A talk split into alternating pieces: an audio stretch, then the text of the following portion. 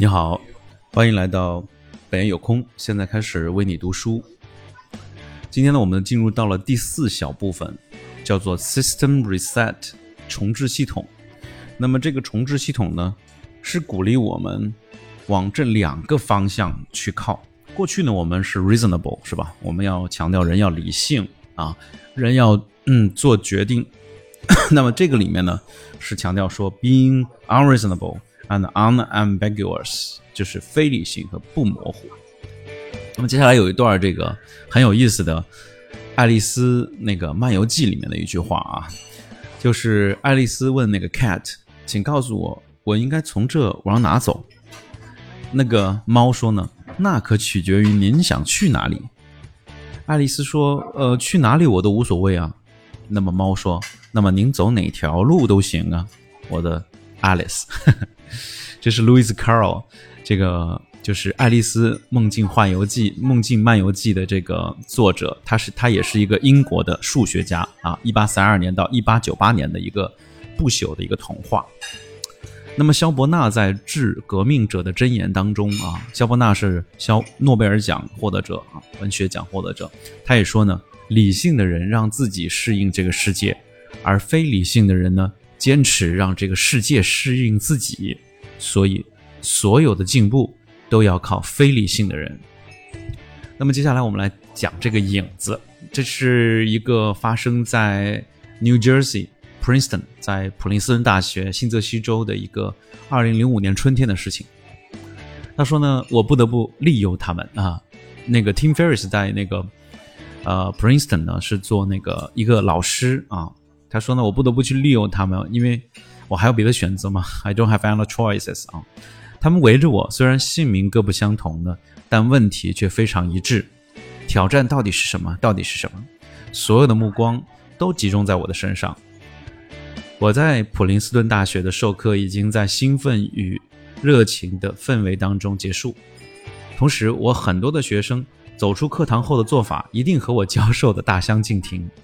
他们当中的大部分人仍然会把依靠咖啡的刺激，每周坚持工作八十个小时作为高收入理所当然的途径，除非我能证明课堂上所传授的这些准则，在实际生活当中确实能够奏效。于是挑战也就来了，我承诺。提供一张去世界上任何地方的往返机票，给任何一个可以用最漂亮的方式完成一个挑战的人啊，这个未知挑战的人。那么结果和完成方式呢，都需要可圈可点才行。我让感兴趣的同学下了课来找我，于是下了课之后呢，六十名同学当中的二十名留了下来，他们把我围住。这项的这个任务呢，只在。测试他们墨守成规的这个程度。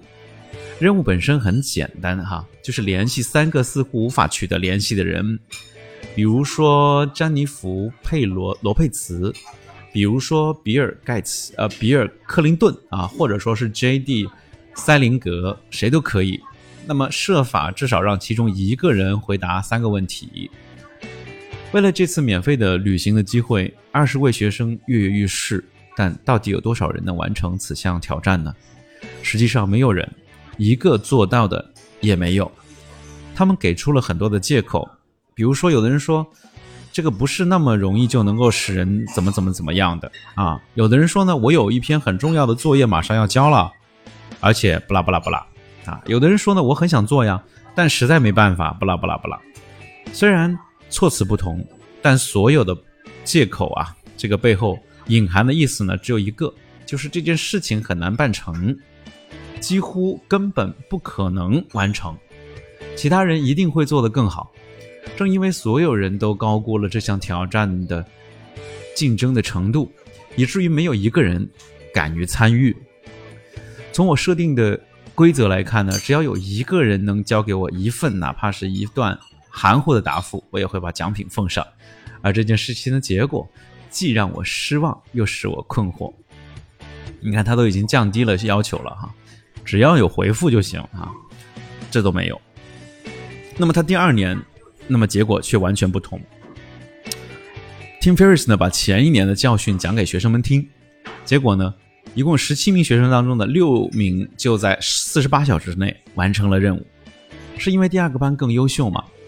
不是，事实上，第一个班里的优秀学生可能更多，但他们什么也没做，就好比给枪支装好了弹药，却并不扣动扳机。第二个班则是在行动之前就接受了我所讲的道理，是什么呢？那就是接下来下一章我们要讲的下一个部分我们要讲的，就明天我们要讲的这个呢，叫做做一个不现实的人比做一个现实的人更容易。为什么哈？我们都觉得说啊，做一个现实的人更简单，更能够让我们活得呃更平稳、平安、喜乐，是吧？但是在这里说，Tim Ferriss。告诉大家，做一个不现实的人比做一个现实的人更容易。为什么呢？好，我们下次呢再和大家一起来看。今天呢就到这里喽，非常感谢你的收听，我们下次再见喽，拜拜。